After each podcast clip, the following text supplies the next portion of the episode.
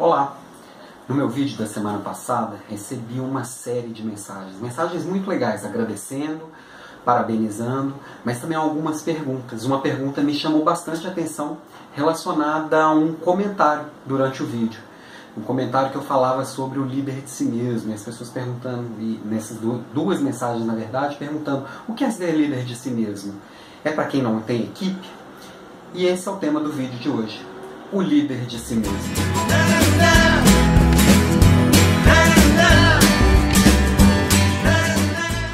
O líder de si mesmo. O líder de si mesmo é um líder que não tem equipe? Bom, não necessariamente. Todo líder de equipe ele tem primeiramente ser líder de si mesmo. Todo presidente de empresa ele é um bom líder de si mesmo.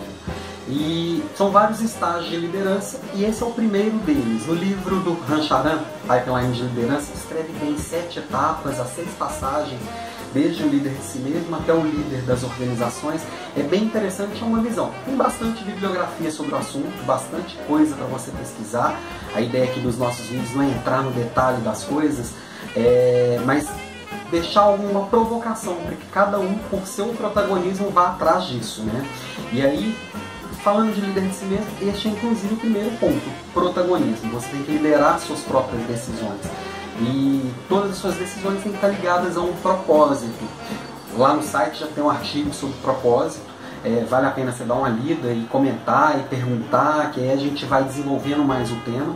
Mas a ideia é que você seja dono da sua história Invista no seu autodesenvolvimento, que ninguém pode fazer isso por você, ao invés de ficar sentado reclamando da crise, reclamando da situação da empresa, da estrutura que eu não tenho, do reconhecimento que eu achei que merecia, que o governo não faz nada.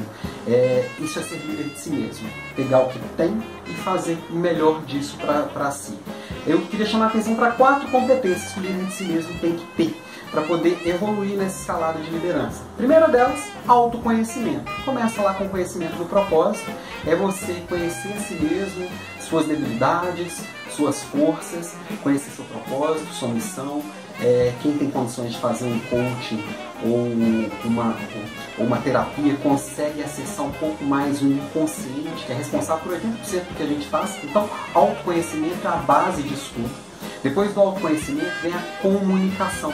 Tem gente que acha que um bom comunicador é aquele que abraça todo mundo, que sorri, que sabe falar com a câmera, quando na verdade um bom comunicador é aquele que começa ouvindo bem o outro, conecta com o outro, que consegue entender a lógica do seu ouvinte, entender a lógica do seu público e falar com clareza aquilo que aquele público sente valor e isso conecta as pessoas elas se entendem.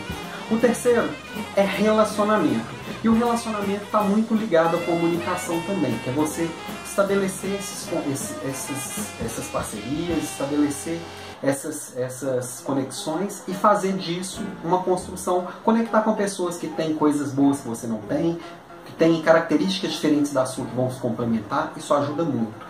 E o quarto que eu queria chamar a atenção é a produtividade. Hoje a gente tem um mundo que está repleto de opções, de escolhas, de coisa para fazer.